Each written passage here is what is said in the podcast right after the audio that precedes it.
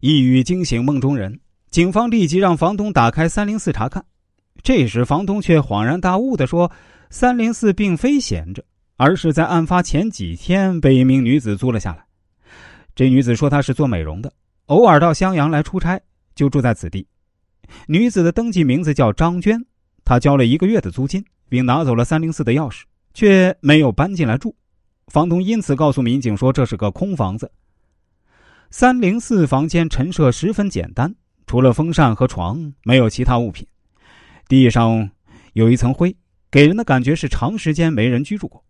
尽管如此，民警还是对三零四房间进行了仔细勘查，在地上有了重大发现：一枚鞋印，而且鞋印的尺寸和花纹等特征和三零三房间的嫌疑人鞋印高度吻合。嫌疑人是一名男子，三零四房间的租客却是一个叫张娟的女子。那张娟在这起杀人案中扮演着什么角色？警方立即对张娟展开调查，赫然发现她竟然是刘芳的老乡兼同学。面对讯问，张娟指出，撑雨伞的男子是自己的男朋友胡强，那房子是胡强让他租的，自己不知道他有什么目的。当警方问及胡强和刘芳的关系时，张娟一脸疑惑的问：“他俩怎么了？”听闻刘芳被杀，胡强是嫌疑人，张娟情绪波动极大。好一阵子后，他才恢复平静，并说道：“刘芳回乡后曾和张娟一起吃过饭，交谈中张娟知道了刘芳的近况，回去又随口讲给了胡强。张娟只知道刘芳在襄阳上班的店名，并不知道具体位置，所以当胡强让他帮忙在那一带租房时，他没有任何怀疑。张娟还说，最近几天他没见过胡强，对方说有事儿要出门几天，也没说到哪儿去。”种种线索都指向了胡强，警方立即对其展开布控，成功锁定了他的行踪。二零一六年八月三十日，警方在一辆开往广西南宁的大巴车上将其抓获，当场缴获刘芳的银行卡和身份证等重要物证。到案后，胡强一五一十的供述了杀害刘芳的犯罪事实。胡强原本家境富裕，经营着大车运输等生意，但由于他爱好赌博。花钱又大手大脚，不仅生意一落千丈，还欠下巨额债务，几十万的债务让胡强焦头烂额。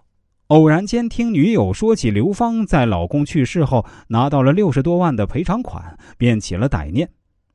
张娟和刘芳吃饭时，两人因多年未见，拍了照片。